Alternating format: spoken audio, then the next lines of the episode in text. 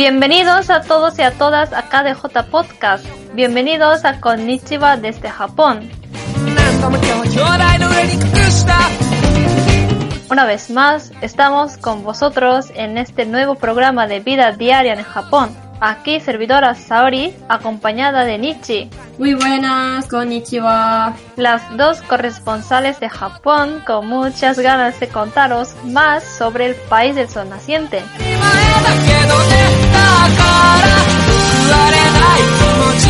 Cuando estás de viaje a Japón o vives en Japón y de repente eh, tuviste alguna enfermedad y te urge ir a algún hospital para que te miren, pero ¿cómo funciona el hospital en Japón y qué, qué debes hacer? ¿Es caro la visita al médico? ¿Qué tipos de seguros hay? Pues hoy respondemos a todas estas dudas. Hoy Saori y Nichi os contaremos todo sobre el sistema sanitario japonés.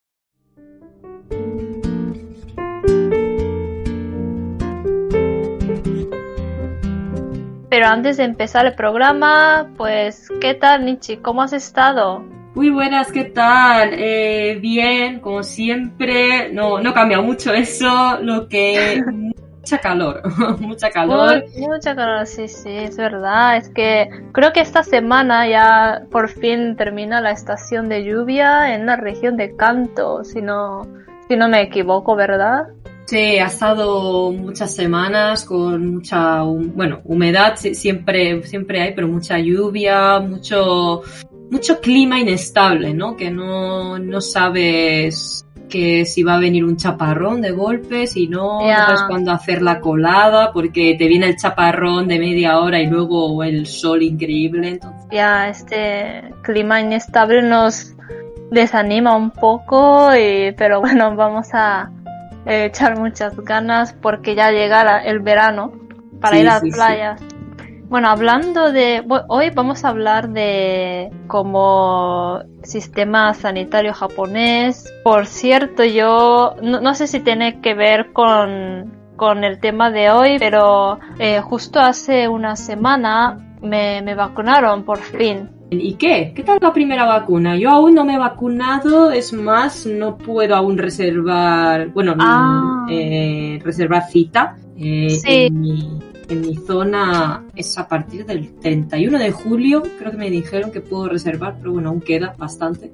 Mm. Así que con calma. ¿Cómo fue? Pues a mí me vacunaron en la empresa donde trabajo yo ahora y pues la primera dosis me salió fatal porque pues primeramente tenía mucho tenía mucho dolor en mi brazo donde me vacunaron y luego al día siguiente eh, pues tuve fiebre. Mi temperatura subió hasta 38 grados y estuve muy mal que hasta tenía que pedir la baja de baja laboral pero bueno ahora ya estoy muy bien y dentro de cuatro semanas me espera la segunda dosis a ver qué tal, porque dicen que la segunda dosis es la peor, ¿no? Sí, es que yo tenía entendido que la primera muy poca gente la afectaba y que era la segunda la que más fuerte era, así que ahora esperemos que, que no sea que no más grave de lo que te ha pasado, pero wow, qué mala pinta. Qué mala sí, Sí, sí, pues sí, sí, con cuidados a todos los que van a vacunar. Eh, a partir de ahora, pues con mucho cuidado. Vale, pues vamos a empezar a hablar del sistema sanitario japonés es que pues tenemos muchas cosas que contaros hoy, ya tenemos todo en la lista, a ver, pero primero vamos a hablar de, del seguro médico. Eh, es que en Japón hay tipos de seguro médico, así que pues Nietzsche sabes eh, qué tipo de seguros hay en Japón. Eh, sí, eh, primero habría que centrarse un poco en el sistema sanitario, si es público o privado, porque mucha gente se pregunta si, si hay cuánto hay que pagar, si mm. es realmente, bueno, que realmente público o si es privado. Y la cosa es que yo diría, bueno, yo diría, ¿no? Eh, es, el sistema es semi público, semi privado, mm, por así decirlo. Eh, una, una, gran parte del porcentaje eh, lo cubre por parte del gobierno y la otra parte lo, lo, lo cubres, eh, lo cubres tú. Y para ello, para que cubra esta parte el gobierno, exactamente es un 30% lo que tú pagas.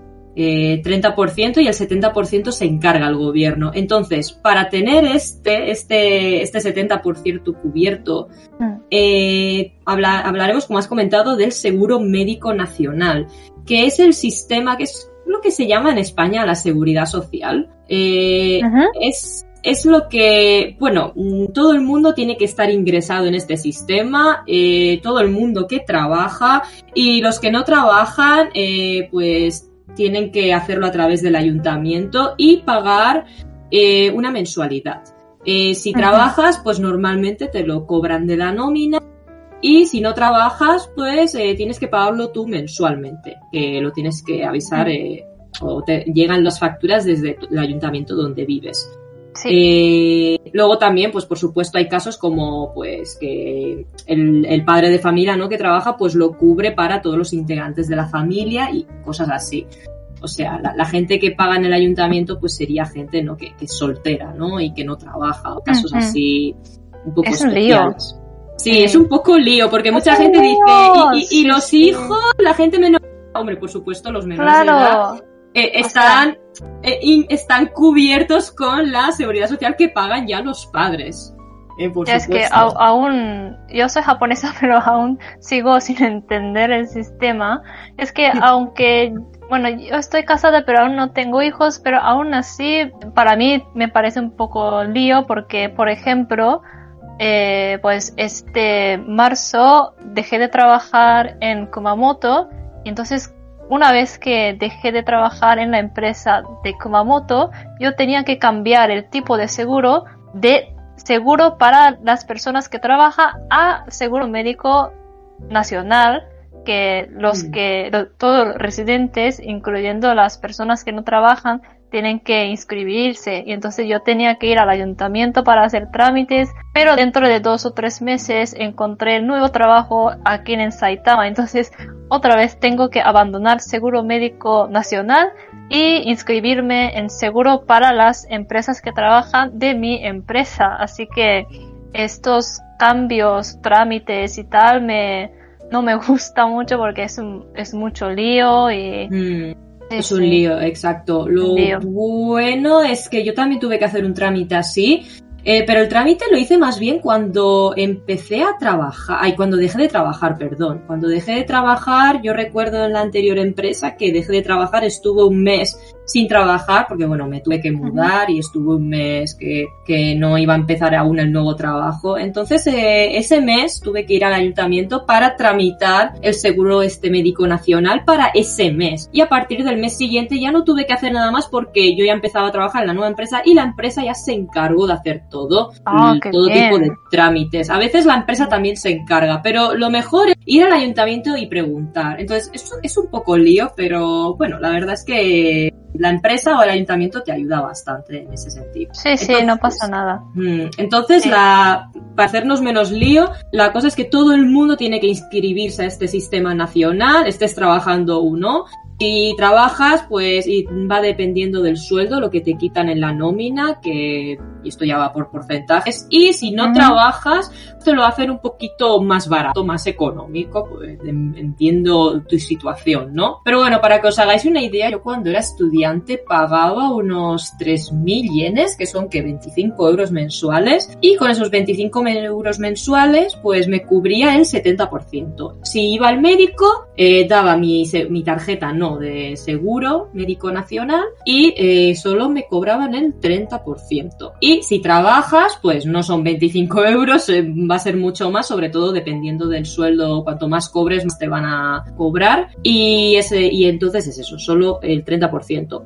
¿Qué pasa? Que luego hay otro tipo de seguros, ya seguros privados, que tú mismo eh, puedes, eh, puedes tener, que te cubren el 30% restante. Que hay gente que lo tiene y hay gente que no. Esto ya es opcional, cada uno. Pero lo que podemos decir es que el gobierno te asegura, si pagas cada mes, claro, eh, este porcentaje pequeñito, te asegura el 70% de, del precio total, por así decirlo. Luego también hay otros tipos de excepciones, como por ejemplo quien tiene enfermedades eh, crónicas o quien tiene algún tipo de mm, problema especial o incluso tipo operaciones muy muy caras que eh, hay un tope máximo. O sea, aunque valga una millonada, pues el gobierno te dirá, no, solo te vamos a cobrar hasta aquí y el resto se ocupa el gobierno. Entonces, dentro de lo que cabe, no, no está tan mal, porque mucha gente me pregunta o me dicen cosas como que si el sistema sanitario japonés es igual que el estadounidense, por ejemplo, que tiene bastante fama, ¿no? De que te quitan bastante dinero y no, yo creo que no es como el sistema estadounidense, al menos por, lo que he escuchado de él, porque no, no he vivido nunca allí, no sé cómo funciona. Eh, no es como ese, pero tampoco es como el español que, que es todo gratuito entre comillas.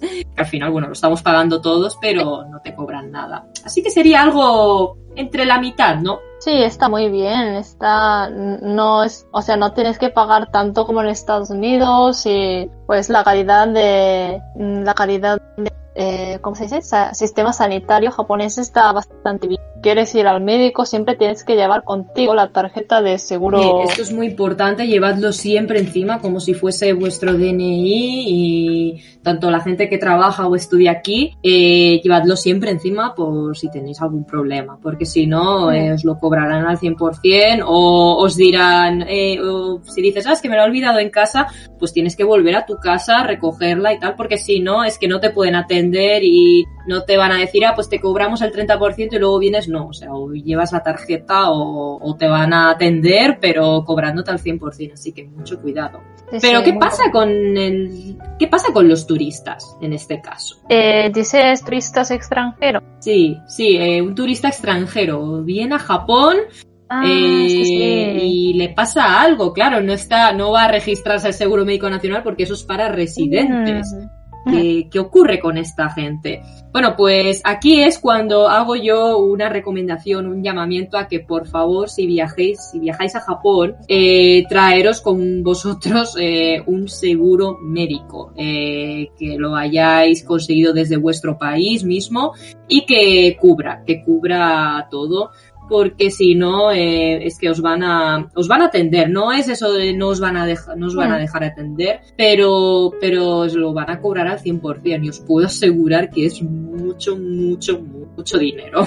Muy, caro muy caro muy caro. Cuando tú pagas el 30% dices, ah, pues no es caro, pero claro, la misma factura que te llega, eh, tú pues es el 30%, pues tú calculas el 100% y o sea, una visita tonta de nada eh, es muy, muy caro. Entonces, eh, muchísimo cuidado, turistas, viajeros, eh, intentad, bueno, intentad, no sé, aseguraros de venir a Japón con un seguro médico que cubra los días que vais a estar aquí, porque os van a atender, os van a atender en cualquier sitio, además el seguro os hará, se hará cargo de vosotros en el sentido de que os dirán qué hospitales podéis ir eh, y hablarán todo por vosotros y no os van a cobrar nada, para eso es el seguro.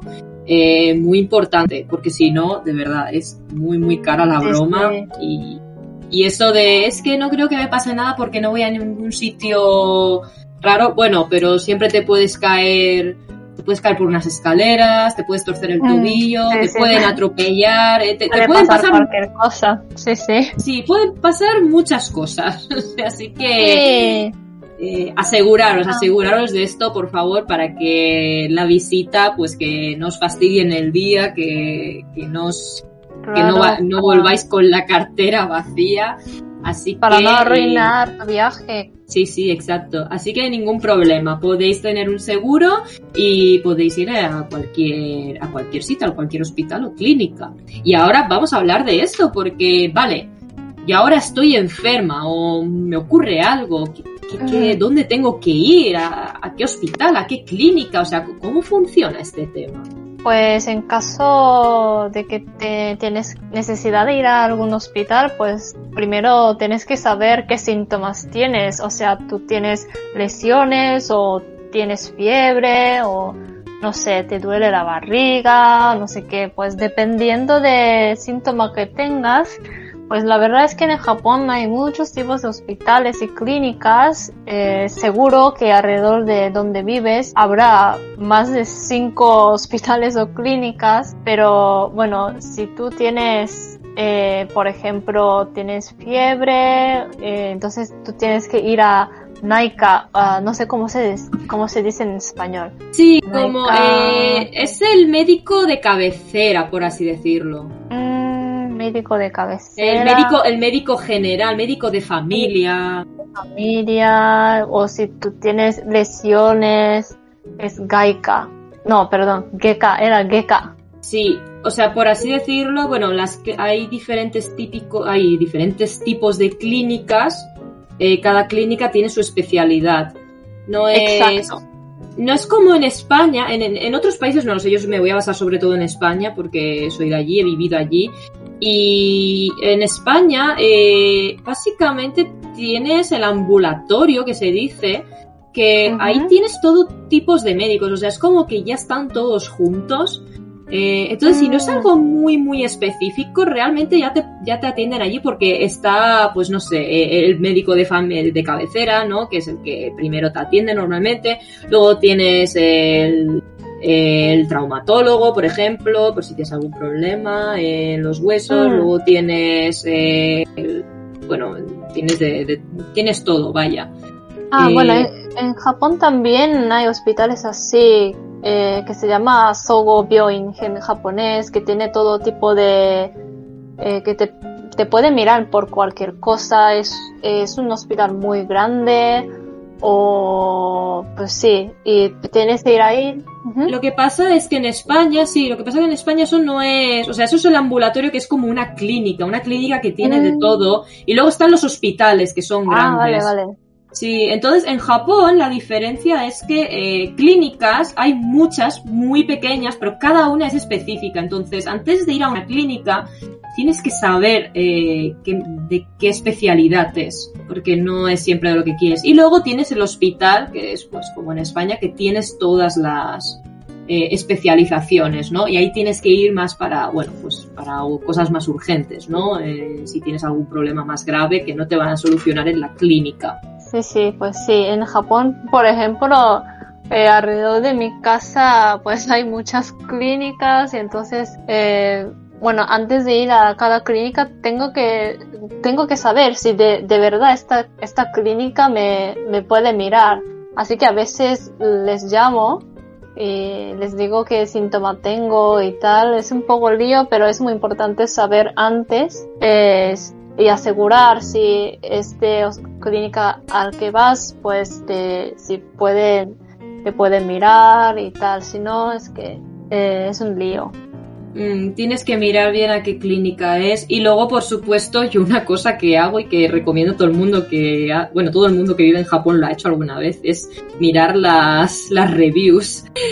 ah, es verdad. Hay muchas clínicas, mm, bueno, en español se dice clínicas piratas, o sea, como muy que, se nota que, que, solo van por la pasta y que les da igual. No te mira bien y te atiende muy mal, ¿no? Sí, hay muchas clínicas así y yo tendría muchísimo cuidado a qué clínica vas a ir. Antes de, antes de ir, asegúrate mirando por internet si y si es una buena, bueno, mirando qué tipo de qué tipo de comentarios tienen. Normalmente la gente suele dejar los comentarios. Por supuesto, hay clínicas que, bueno, que a lo mejor tienen malos comentarios y no es así, porque al final la gente que comenta solo, pues es los malos comentarios, ¿no? Pero mucho cuidado, mucho cuidado. Si normalmente tienen mala review, yo no me fiaría mucho, la verdad, porque por desgracia en Japón hay muchas clínicas de este tipo y no, sí y no son baratas, aunque solo te cobren el 30% al final, es que estás perdiendo el tiempo, el dinero y... Es verdad, yo también cuando voy a hospital o clínica siempre miro, o, más bien cuando busco en Google Maps pues sale automáticamente los reviews de los, los que ya han ido y pues me sirve mucho. Así que, bueno, contamos con la tecnología y así podemos saber eh, cuál hospital o clínica está, está bueno o, mm, que, o ofrece servicios malos, etcétera. Sí, sí, un poco triste, un poco triste esta parte. Bueno, y vale. y vale. pues ya, ya tenemos, ¿no? Eh, ¿Vale? ¿Cómo funciona el sistema sanitario? Eh, a qué tipo de, de clínicas, ¿no? Eh, bueno, hospitales tenemos y básicamente eso, para algún problema poco grave, pues eh, una clínica que te puedan atender y si es algo más grave, pues ya te derivan a un hospital o, o tú misma puedes ir al hospital mm. si, si, ves que la clínica no, no te atienden bien o piensas que hay algún problema más allá.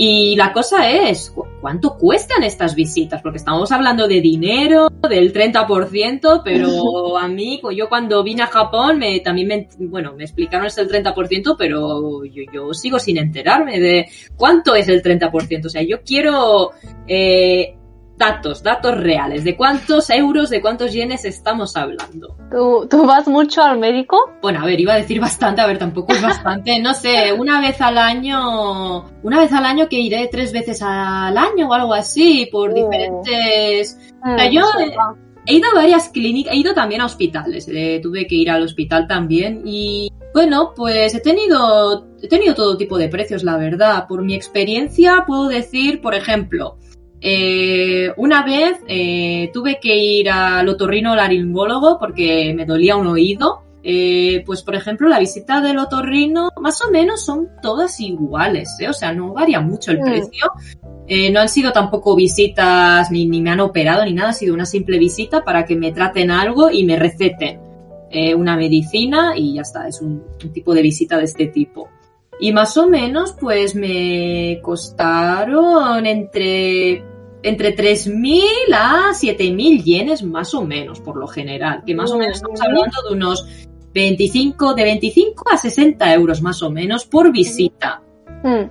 La visita más cara que yo tuve en el médico fue en el hospital, que me hicieron un TAC, en, en, el hospital y me costó 10.000 yenes. Eso fue lo más caro, o 10.000 yenes, que son 85 euros más o menos. Pero bueno, yo entiendo que un TAC eh, no es algo que te lo hacen a menudo, es algo bastante poco común. Mm. Y, pero bueno, pero para que veáis un poco que, bueno, pues cosas más específicas, cuando tienes algo más, un poco más grave, pues aumenta un poco más el precio. Pero van por ahí los precios más o menos. Sí, sí, pues yo también, eh, el año pasado no fui eh, pero hace dos años fui a clínica porque tenía fiebre y dolor de cabeza. Y ahí para, eh, para la visita me costaron, si no recuerdo mal, me, me costaron como unos entre 3.000 hasta 4.000 yenes. En euros sería unos 30 o 35 euros. Y luego mm. también me recetaron una, unas medicinas y me costó, era como 1500 yen, o sea, como 12 o 13 euros. Entonces en total era entre 4000 o 5000 yenes, eh, que es 30% del coste total. Así que es, es así más o menos, ¿no? Si no tienes algún problema muy, muy especial, normalmente te cuesta eh, como entre 30 no, no 30 mil, 3 mil o 6 mil yenes para la visita o y para medicina, pues dependiendo de qué de tipo de medicina que te, te recetan. Mm, no es muy caro. Es por eso, eh, yo he escuchado una vez que como en Japón mmm, no cuesta mucho para ir al médico, así que pues todo el mundo si tiene un pequeño problema de salud va al hospital. Es por eso que en el hospital de Japón siempre eh, hay mucha gente. Eh, ¿Ah, he oído hablar de eso, sí.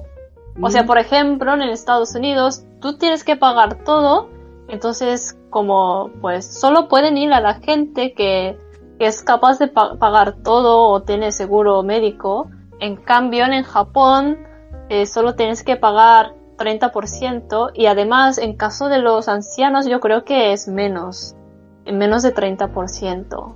Sí, sí. Que es por eso que he oído hablar de que en Japón siempre, siempre hay muchos muchos viejos ancianos en el hospital y por cualquier cosa ellos van al hospital. Sí, wow, mi bueno, claro, yo es que vengo de España y mi experiencia para nada, yo no lo veo para nada así, me parece que no hay tanta gente en los hospitales y ah, clínicas aquí. Creo que en España hay mucha más, es más, hay mucha larga cola de espera. Ah. Eh, incluso te muchas veces no te pueden atender al momento, tienes que esperar muchas horas o incluso te dan visitas para meses después. Claro que al ser un sistema completamente público, la gente, mucha gente abusa de ello, esto se mm. dice bastante. Entonces, claro, para mí en, en, Japón me parece que van muy rápidos, o sea, yo nunca he esperado horas, nunca, es que como ah, mucho, es verdad. Sí, como mucho habré esperado 15, 30 minutos y, y, sin reservar, o sea, es en plan, voy a, a esta hora que abren y está un poco, es un poco urgente, ¿no? Pero no en España. Yo he llegado a esperar horas, yo he llegado a esperar cuatro y cinco horas en España. ¡Wow! Mm, a mí la verdad es que en ese sentido tengo, la verdad, personalmente tengo muchas quejas del sistema sanitario japonés, pero la verdad es que en ese sentido ni, ninguna queja, o sea, me parece bastante rápido, demasiado rápido incluso. Y bien, te puedes curar, sí, sí. En caso de operaciones no lo sé porque nunca me he operado en Japón, tampoco mm. nunca me he operado en España, entonces no, no sé cómo va ese tema en ambos países, así que no puedo opinar. Pero, pero bueno, la experiencia de ir a consultas normales, ¿no? Mm. Mm, la verdad es que me parece hasta bastante rápido. Es curioso, pero, pero sí, puede ser que quitando, comparando con otros países, puede ser que haya más gente de lo normal pero en España creo que somos demasiados, hay mucha gente. O, somos lentos, no sé, no sé qué pasa. Eh, creo que me muero mientras espero mi turno, adiós. Sí, sí, a veces muchos españoles hasta exageran los síntomas, ¿no? Para que les deje, para que les atiendan antes. Porque si no... Porque si no te dejan ahí cinco horas. Es verdad, es importante actuar un poco, ¿no? Ser actriz o actores. Muy bien, muy bien. esto en, urgencias, en el ambulatorio, ¿no? Que es la, clínica, pues normalmente reservas. Entonces cuando reservas no esperas mucho porque mm. ya has pedido cita y ya estás en una hora. Entonces, e, eso es en urgencias sobre todo. Mm. En Japón, en urgencias, bueno, las pocas veces que he estado, pues la verdad es que ha ido bastante rápido. Pero ahora me gustaría hablar un poco de la de urgencias, que aquí llega mi, mi queja de que sí, te atienden rápido, pero yo tengo una gran queja de la de urgencias de Japón y es algo que nunca, nunca me ha entrado en la cabeza. A ver, tengo ganas de escucharte. A ver. es que urgencias en Japón no son urgencias. O sea, o sea, no, sé, Saori, eh, si has estado, no sé si has estado en el médico en otros países o no lo sé, pero para mí urgencias, o al menos en España, urgencias es 24 horas, o sea, es el hospital y normalmente tiene un servicio de urgencias 24 horas que tú puedes estar, tú puedes ir a cualquier hora que por supuesto hay hospitales y hospitales, hay algunos hospitales que, oye, pues lo que te está pasando aquí no te podemos atender, vete a otro hospital, pero por lo general, al menos yo que vivía en Barcelona, voy, y voy a tener un hospital seguro que me van a atender de cualquier especialización, pero en Japón no es así. Eh, mm. Urgencias no es 24 horas, eh, cierran, o sea, abren de vez en cuando, por así decirlo, tiene horario urgencias. Ya, es verdad, solo tiene horarios especiales eh, al final de año y año nuevo. O, sí, por ejemplo, normalmente las clínicas es eso, abren de, de lunes a viernes, a veces algún sábado, pero domingos casi nunca nunca abren. Yo nunca he visto una clínica abierta el domingo y urgencias, o sea, lo que son hospitales, domingo y sábados, o sea, normalmente es de lunes a viernes y sábados y, horario laboral, o sea, por la noche ni vayas porque estará cerrado. Y urgencias es el sábado, domingo, pero en plan por la tarde de 6 a 8 de la tarde y ya está. Y es como, pero esto no es urgencias, o sea, esto no. Y, y muy pocos médicos, o sea, no, muchas veces tú vas al médico el sábado a última hora y te dicen, espérate al lunes que ahora no, no hay un médico que te pueda atender y te quedas con cara de ¿cómo? Que es lo que me pasó a mí y me gustaría ahora explicar contar mi anécdota. De, de, ahí que ahí ya es cuando dije, este sistema está mal. está mal. bueno, ah, básicamente me, me, pasó, me pasó, ¿cuándo me pasó esto? Creo que hace dos años me pasó esto. Fue la única de las pocas veces que fui al hospital. Solo he ido al hospital dos veces. Una para hacerme el TAC, que he hablado antes, y la segunda, que es esta que voy a contar, que fue hace dos años más o menos. Fue un día, eh, era, era, no sé, miércoles, jueves, ¿no? Y me empezó a doler la muela, pero bueno, un dolor de muela, la verdad, dices, bueno, ya se te pasará, ¿no? Eh, llega el siguiente día y se pone muy feo. O sea, se empieza a doler bastante y dices, uy, esto no se está yendo. Pero dices, bueno, pasará. Llegó el sábado por la mañana y yo, yo es que la muela esta, o sea, tenía un dolor infernal en toda la boca. Y yo abrí la boca para ver cómo estaba la muela y, yo tenía una bola, una bola de pus, o sea, era... parecía que lo tenía todo infectado y yo estaba Sí, muy hinchado, como que eso iba a explotar parecía y además me dolía muchísimo.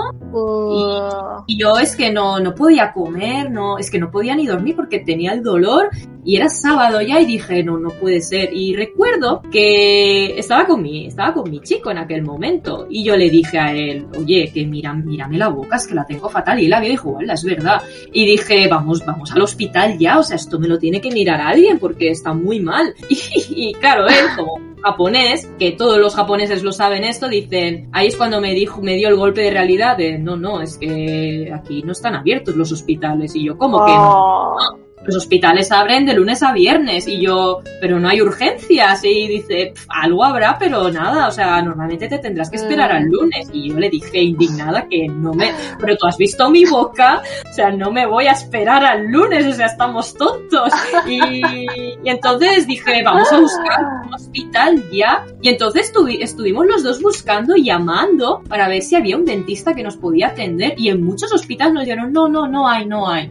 Y al final uno, pero que nos, nos, nos pillaba una hora en coche o algo así, y menos mal que teníamos coche y podíamos ir. Nos dijeron, sí, abre por la tarde y me dijeron eso, de 6 a 8 o algo así, y yo dije, oye, y era, creo que eran las 3 o 4 de la tarde, dije, mira, yo cojo el coche y voy ya. Y, fuimos, fuimos a ese hospital y entonces, otra cosa que malo de los hospitales de aquí de Japón es que no está digitalizado. Entonces, ¿qué ocurre?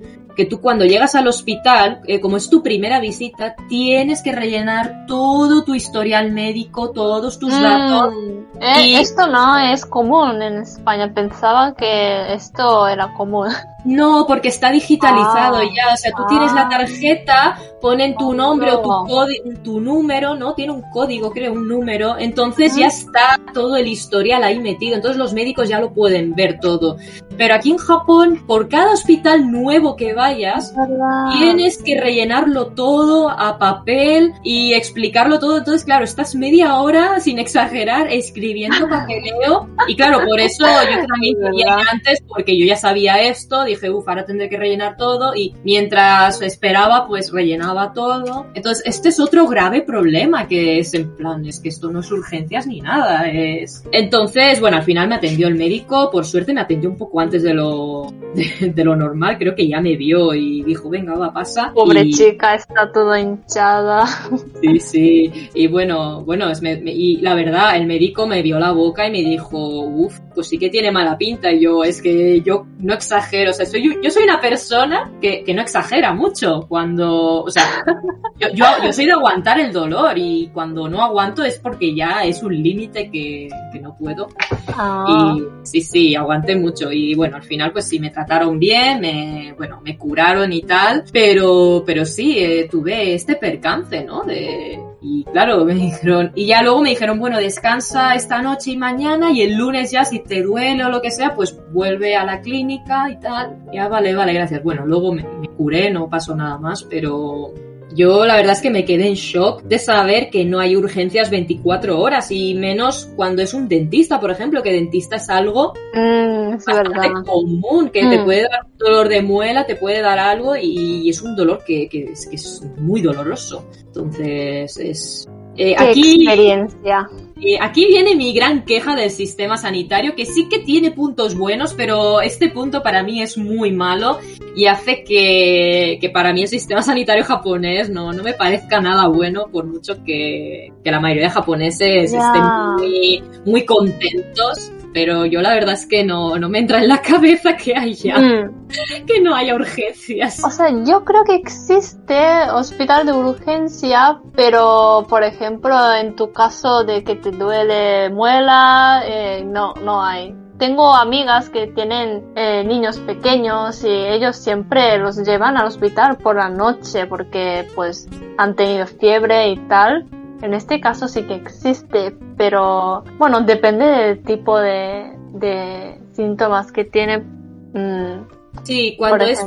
Cuando es pediatra es verdad, hay mucho más porque al final son niños y, es, y esto me ha recordado que cuando fui a ese hospital era yo la única adulta, los demás eran padres con bebés y niños. Ah. O sea, yo creo que todos los que iban a urgencias eran para el pediatra y yo, pero yo me estaba muriendo Pues la muela. única chica extranjera con, con muelas No, pero de muela, lo sabe. No sé, ¿has tenido alguna vez dolor de muelas, Aori? No, no, es que no, no me puedo imaginar. Uf, es que, mejor ¿qué no lo tengas. No lo tengas nunca. No se lo deseo ni a mi enemigo. Es muy, muy doloroso. No puedes hacer nada. Es que además el dolor te llega a la cabeza y te vuelves tonto. O sea, y no puedes hacer nada. Muy, muy doloroso. Que si alguno de nuestros oyentes ha tenido dolor de muela, sabrá de lo que estoy hablando.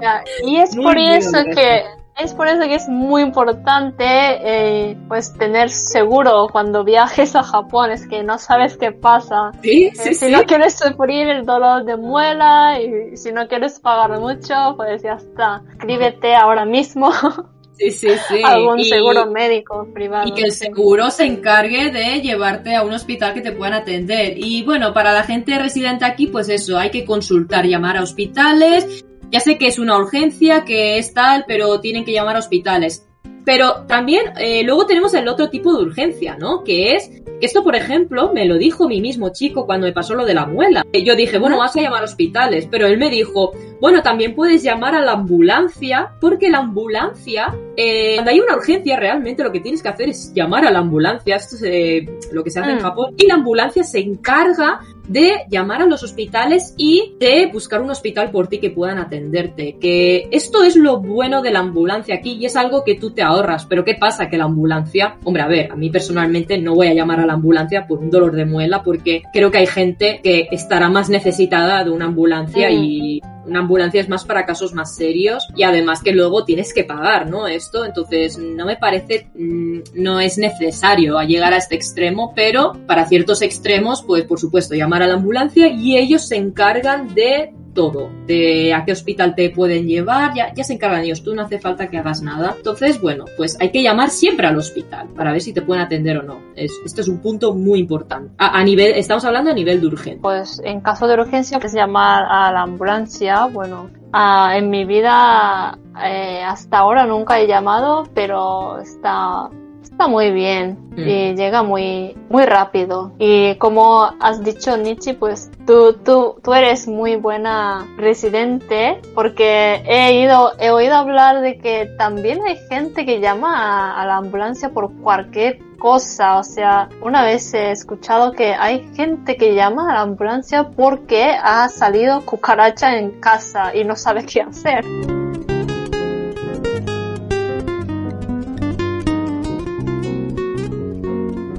Vamos a hablar de otra cosa que es eh, los fármacos en Japón. Eh, pues Nietzsche, ¿cómo funcionan los fármacos en Japón para qué necesitas eh, recetas? Por lo general, eh, esto es un tema bastante interesante, el tema de la farmacia. Y es que la farmacia, bueno, en Japón hay dos tipos, ¿no? De farmacias, por así decirlo. Eh, uno, lo que sería la parafarmacia y la farmacia. La parafarmacia es lo que sería eh, como una droguería, ¿no? Que se dice en España, que venden muchos productos de limpieza, pero también venden productos, pues para bajarte un poco la fiebre, para dolor muscular, etcétera, etcétera, pero son, no son ni fármacos, o sea, son un poco, bueno, como un remedio así un poco casero que para un resfriado o un dolor de espalda pues te puede ayudar, pero si tienes algo más serio pues necesitas ir a la farmacia, pero no es como la farmacia de España, que tú vas allí y pides la medicación y te vas, o sea, necesitas una receta médica, aunque para, aunque sea para un gelocatil o un ibuprofeno o a, este nivel. O sea, hay que llevar siempre, siempre receta. y mm, para ello tienes que ir al médico. O sea, estás obligado a ir al médico si quieres comprar medicinas. Y mm. el médico te va a recetar las, la medida adecuada. O sea, en España, eh, es que cuando te receta el médico un medicamento, normalmente te dan una caja entera, no sé, ah, te tienes que ah, tomar, sí, una semana, pero bueno, te, compras la caja entera y la puedes usar para otra vez. Pero en Japón no. En Japón eh, son cinco días, dos pastillas a las a cada día, son diez pastillas en total. No, pues te voy a recetar diez pastillas y la farmacia te va a dar diez pastillas contadas.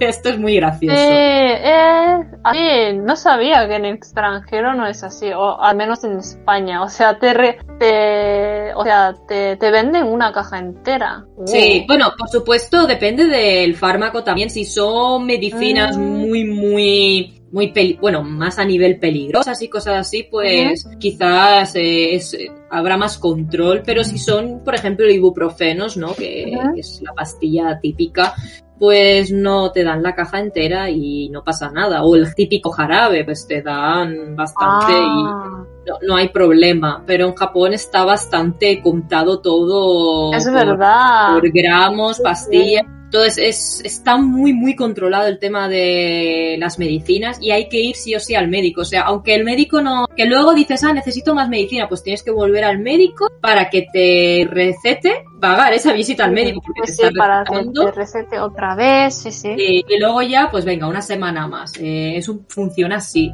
Entonces, bueno, pues tened en cuenta que no podéis comprar medicinas así tal cual. Hay que ir al médico sí o sí y que el médico te dé la autorización, ¿no? Para comprar pastillas. Mm, sí, sí, es verdad. Eh, hasta, hasta para un resfriado, ya digo, a nivel eh, ibuprofeno no puedes comprar en Japón, tiene, te lo tiene que recetar un médico. Ibuprofeno, bueno, sí, eh, algún, bueno, si tienes fiebre, puedes ir a médico, ah, ¿qué, dijiste?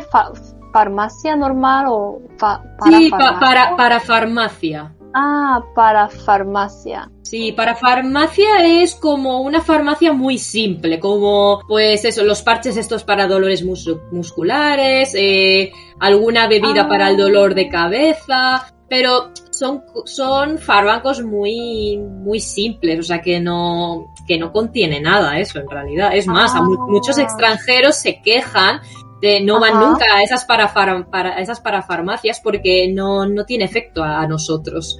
Ah, soy coto así.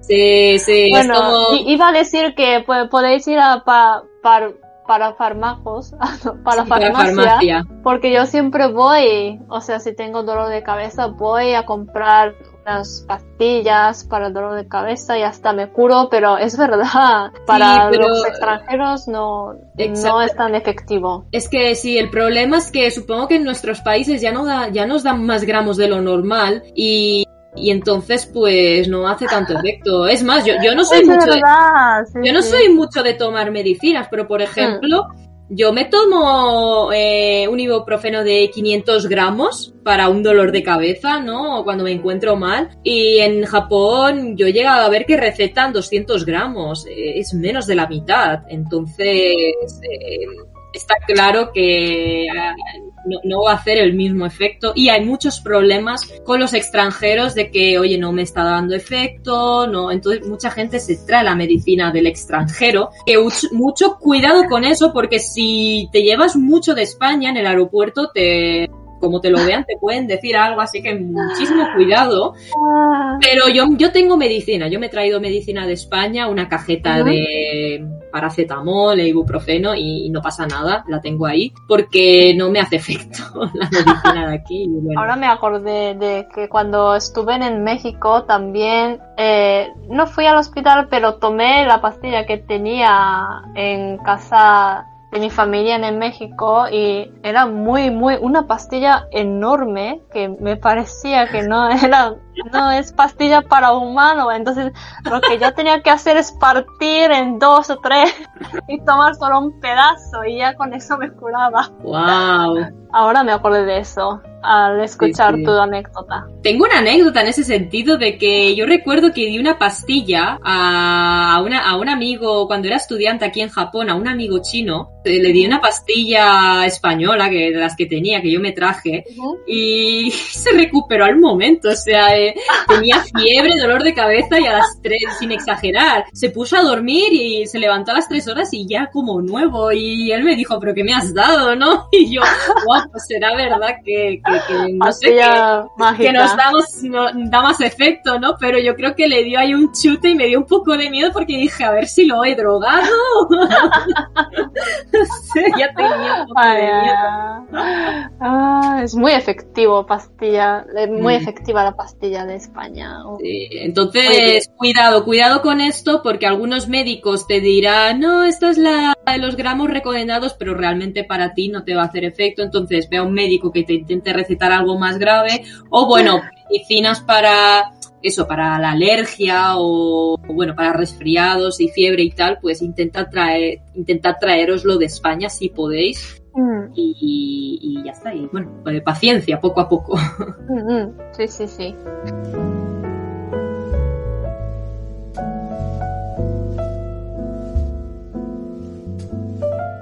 Y bueno, también pues vamos a hablar ahora de que en Japón, bueno, ya hemos dicho que hay muchos hospitales y clínicas de diferentes tipos y quizá no es tan común en España, es, eh, bueno, salud femenina y es que en Japón hay muchos hospitales, sí, no, ginecólogos.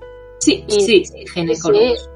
Bueno, yo, yo no sabía que, bueno, no sé, en España no hay o cómo. Eh, sí, sí hay, sí que hay, hay ginecólogos. Ah. Lo que pasa es que yo noté una serie de diferencias del ginecólogo de España con Japón y, bueno, quería un poco comentar, comentarlo. A ver, a ver.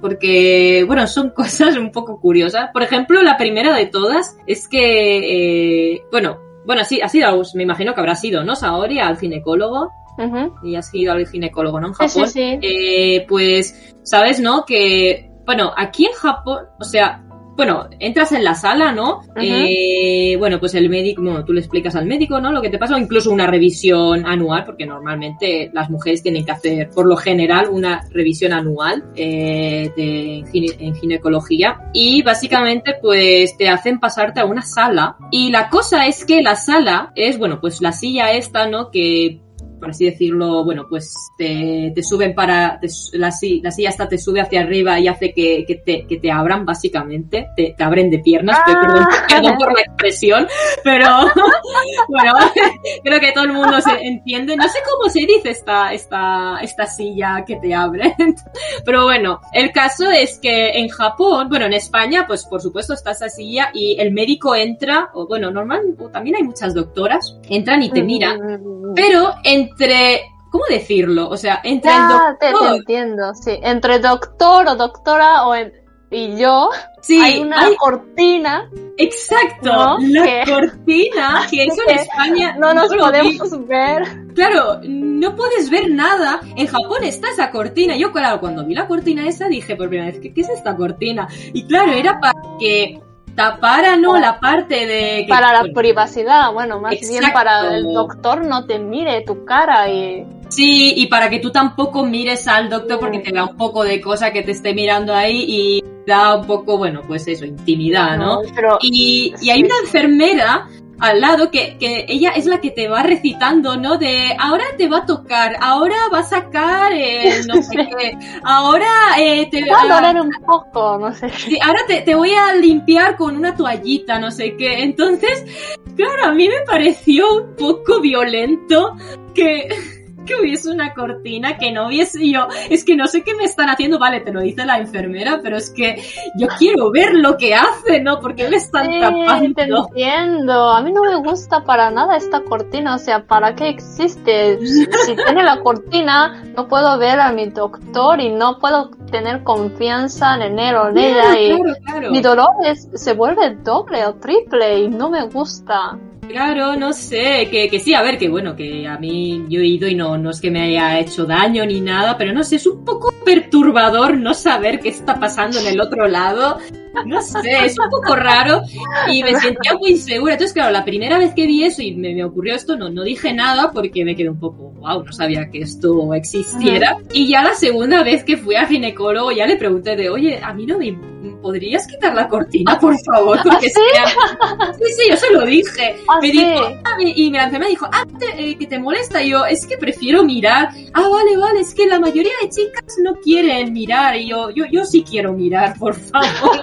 y me dijeron, ah, no pasa nada. Y nada, me la quitaron sin problemas y súper Ah, mira, haré pero, eso ya. pero, claro, se quedaron un poco, ah, pero si la mayoría no quieren que miren. Y yo, yo, yo quiero Yo quiero mirar.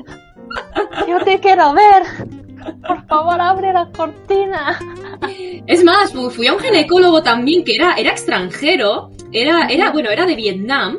Lo que pasa es que se había sacado, era, se sacó la carrera de medicina aquí en Japón y tal, y tenía también muchos clientes extranjeras. Y, y él, y ese mismo hombre me vio a mí y me dijo, y, me, y antes de que yo lo dijera, ¿quieres que quite la cortina, verdad? Y yo, gracias, sabía que no, no esperaba menos de ti. Y me dijo, no, no, es que ya sé que las extranjeras no les gustan. Mm. Y yo, es que claro, es que en España no, no hay de eso, ya, de, no sé. Es directo. Además, hay comunicación porque la misma doctora, Sí. hay enfermera, o sea, la, do- la misma doctora te dice de, ah, pues te va a doler un poquito, ay, un poco de cuidado. Pero aquí el doctor no dice nada, es la enfermera que no está tocando la que te lo está diciendo. Entonces, no sé, es un poco... Prefiero que me lo esté diciendo el que me está tocando, ¿no?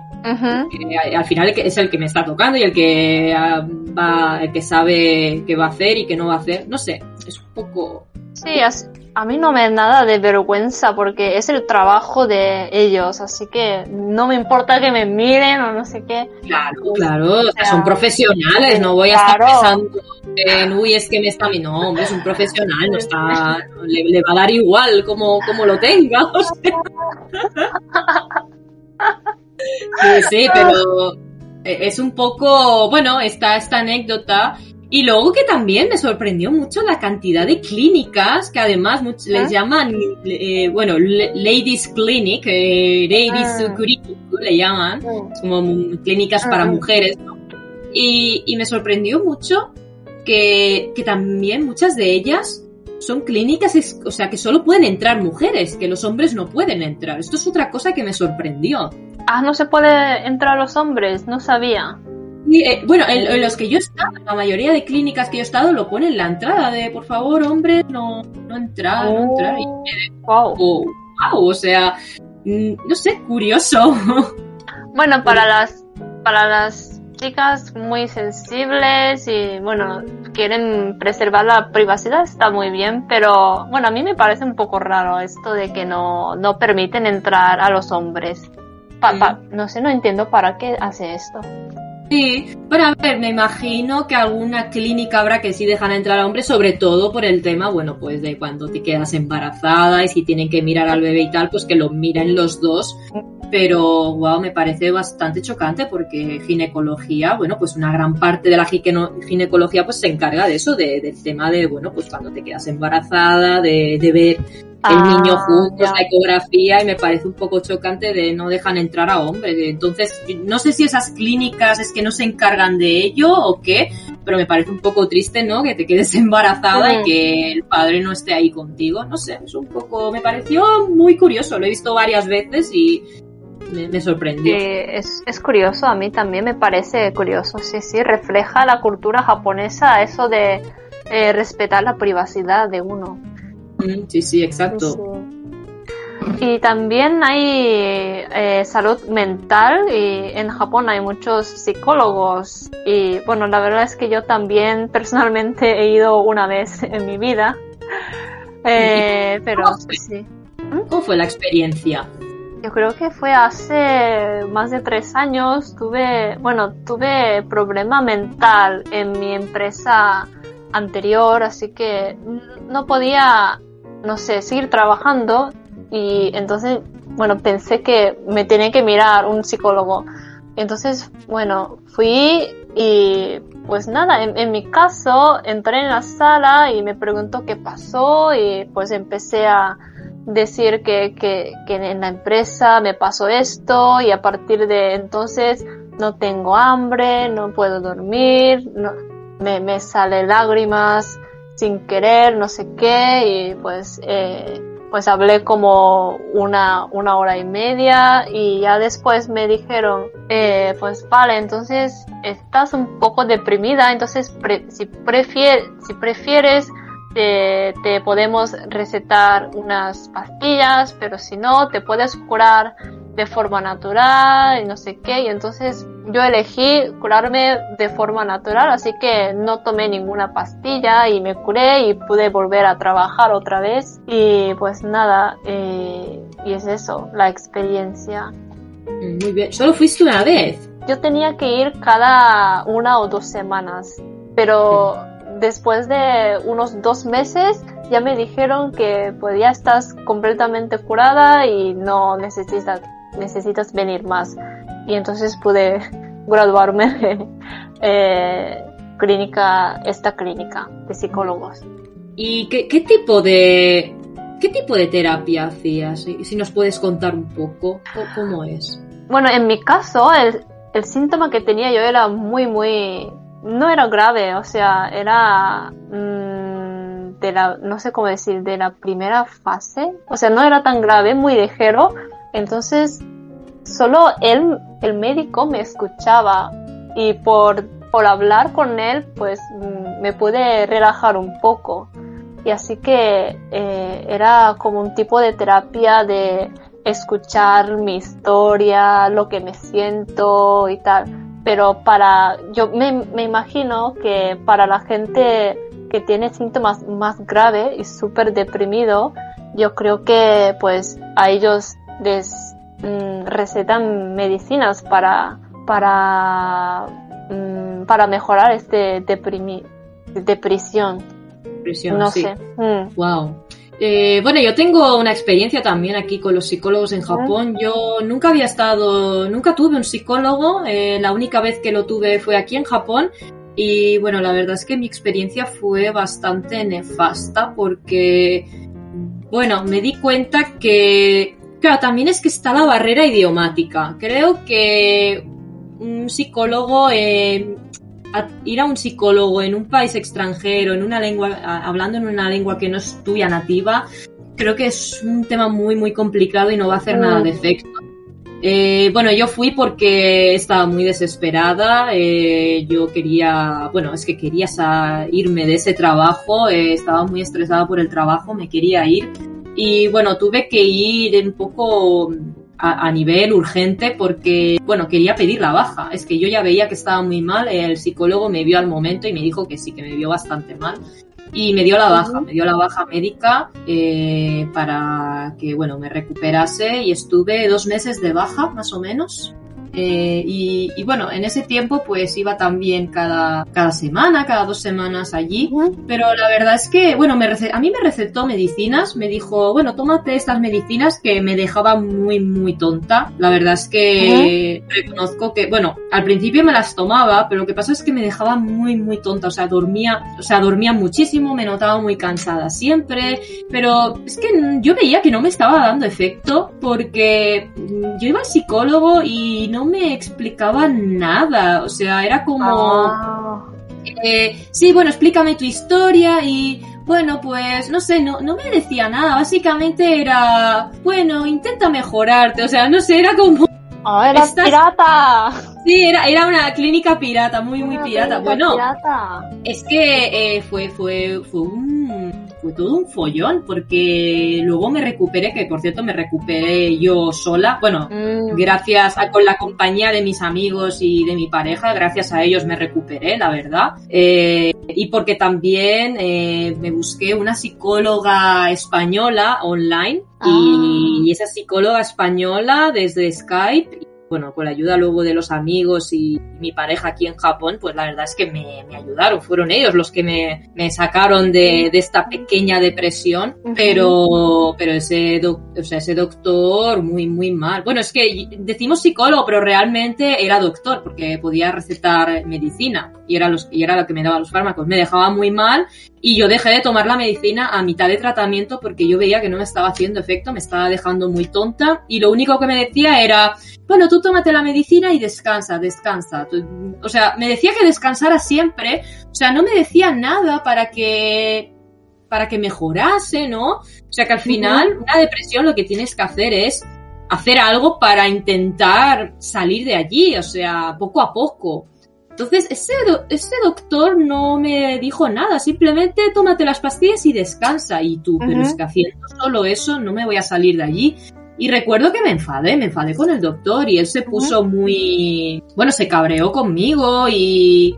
Y bueno, tuvo que ir al final mi chico y todo a defenderme porque, porque me curé y no me quería dar el alta. En fin, tuve un poco de follón con ese psicólogo. Wow, es que- Entonces, bueno, luego vi las reviews y sí que es verdad que las reviews no eran muy buenas, me, Ujú. pero claro, en aquel momento pues estaba muy mal, no, no estaba pensando yo en Mm. ver reviews, simplemente quería que alguien me atendiese y bueno, pues tuve mala suerte que fui a una clínica pirata y, y bueno, entonces mi experiencia la verdad es que es bastante mala y por eso es muy importante ver las reviews. Es que además fui a clínicas, yo recuerdo que ese mismo día cuando buscaba clínicas, es que estaban todas que no, había- no se podía ir, o sea, me daban cita para de aquí a dos semanas y yo es que en ese día, ese día me quería morir, o sea, era en plan, es que no me voy a esperar dos semanas para que alguien me Mm. atienda, es que solo de pensarlo, Urgencia total, claro. sí, sí, sí, es que solo de pensarlo es que me daba algo y, y no, no sé, quería que alguien me viese, ¿no? Y bueno, pues tuve la mala suerte de ir allí. Entonces, mi experiencia fue bastante mala y, al final descubrí que, bueno, pues, que al final el idioma es algo muy importante, la cultura es algo muy Sí, importante. Sí. Entonces, por muy buen profesional que sea en Japón, yo recomiendo eh, que si eres extranjero viviendo en Japón y tienes problemas, que atiendas a un psicólogo español por online. No es lo mismo, pero es mucho mejor que, que un psicólogo en Japón. Es que no tiene nada que ver, porque hay muchos ayuda temas. mucho, sí, ayuda mucho si, si el médico habla en tu idioma, pues es, el idioma es muy, muy importante. Es que no, sí, no solo el idioma, es entender tu situación, ¿no? De que Claro, estás en un país sí. extranjero, en un país tan diferente. entendido, Japón. Eh, es que es totalmente diferente. Eh, por ejemplo, Mm, el psicólogo español le expliqué toda la situación del momento y lo entendió. El psicólogo japonés le expliqué la historia y me puso cara de, bueno, pues el pan de cada día de Japón. Y tú dices, ya, el pan de cada día, pero eso no significa que esté bien. o sea, mm, eh, no, no es algo, no es algo que haya que tolerar, ¿no? Entonces, es, este tema, el tema este cultural es muy complicado, así que mi recomendación es que vayáis a, a un psicólogo online, Mm. sí o sí, porque es muy importante eh, para recuperarse. Es un- los problemas mentales son muy complicados y mejor guiarse con gente de tu nacionalidad en ese momento. Y pues para finalizar, vamos a hablar de qué hacemos si pues vas a Japón con un historial sanitario complicado o con alguna enfermedad grave, ¿no? Yo, en estos casos, eh, aquí depende también mucho. Tenemos, tenemos casos como eh, tenemos una entrevista precisamente que hablamos de este tema, que es eh, la entrevista a Misilla y yo en Japón, que la grabamos hace unos meses y la verdad yo estuve en esa entrevista, me pareció una historia de superación increíble, que os lo recomiendo muchísimo y como dice el nombre es de una eh, peruana que vive, eh, lleva muchos años viviendo en Japón y que eh, tiene una enfermedad que le hace estar en silla de ruedas y aún así ella se vino a Japón y tiene, bueno, pues tiene muchísimos descuentos, eh, tiene muchísimas ayudas por parte del gobierno y os animamos, y todo esto lo explicamos en detalle en la entrevista, así que os animamos en el mismo iBox, lo podéis encontrar la entrevista a Mi silla y yo en Japón. Muy interesante y vamos, es que solo de pensarlo ya se me, me emociona. Vale la pena escuchar, sí, sí, ya puedes saber eh, qué tipo de papeleos hay y todo esto, así que pues os servirá de, os servirá mucho. Hmm. Aunque también yo he de, hacer, he, de decir, he de hacer aquí un apunte y es que eh, gente que quiera venirse a vivir a Japón como estudiante o como trabajador, mucho cuidado también con dependiendo qué tipo de enfermedad tenéis porque dependiendo de qué enfermedad crónica tengáis es posible que no os puedan eh, dar visado. Esto también muy importante. Eh, mm. esto, por supuesto, hay que tenéis que revisarlo con la embajada de vuestro país o la, la embajada de Japón de vuestro país. De, porque por, para pedir un visado te van a pedir un expediente médico y, y, os, lo, y os, lo, os lo verán allí. Entonces, dependiendo qué enfermedades tengáis, es posible que no sea posible que os den un visado. Entonces, yo lo aviso porque, porque esto ocurre y en el mismo, por ejemplo, en el visado Working Holiday Visa, uno de los requisitos es que goces de buena salud y lo tienes que demostrar. Entonces, eh, mucho cuidado también con esto. Tenemos el caso de mi silla y yo en Japón, pero eso no significa que todo el mundo puede venir a trabajar en Japón con eh, ciertas enfermedades. Esto eh, consultadlo en la embajada de Japón de vuestro país, que os darán toda la información. Hay que investigar, sí, sí, eso sí.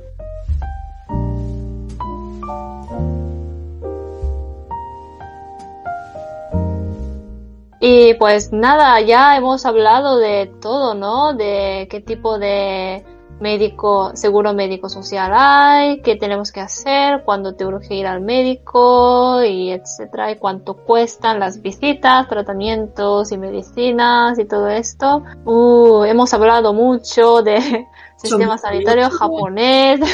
Esperemos que con esto tengáis una idea. Por supuesto, hay muchísimos más temas de los que podríamos hablar y tratar, pero ya se quedaría un podcast de cinco horas que nos encantaría, pero también nos quedamos sin temas. Hay que, hay que, mm, si tenéis algún tema en concreto del que tengáis curiosidad, pues lo podemos, eh, por supuesto, hablar en próximos podcasts. Claro, claro. si queréis saber de algo específico, pues lo podéis poner en los comentarios y en la próxima temporada pues lo podemos hablar en un capítulo mismo de vida diaria en Japón para hablarlo con más, con más detalle. Pero bueno, esto era una introducción básica del sistema sanitario japonés para que tengáis una idea de cómo funciona.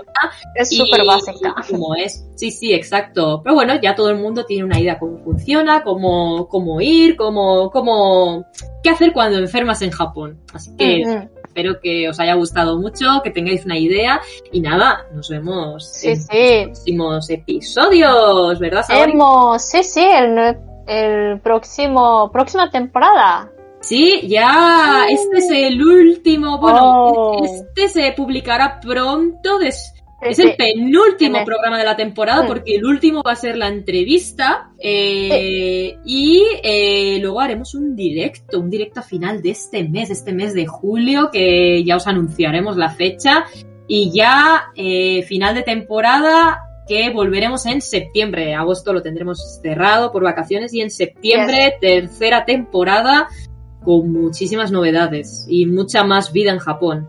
Sí, sí, vamos a hablar más de nuestra vida diaria en Japón y esperemos que os guste, os siga, nos siga escuchando y pues nada, nos vemos en, la siguiente temporada y siguiente programa de vida diaria en Japón. Nos vemos en la tercera temporada, que tengáis muy buen verano y nos vemos. Nos vemos. Matane. Matane.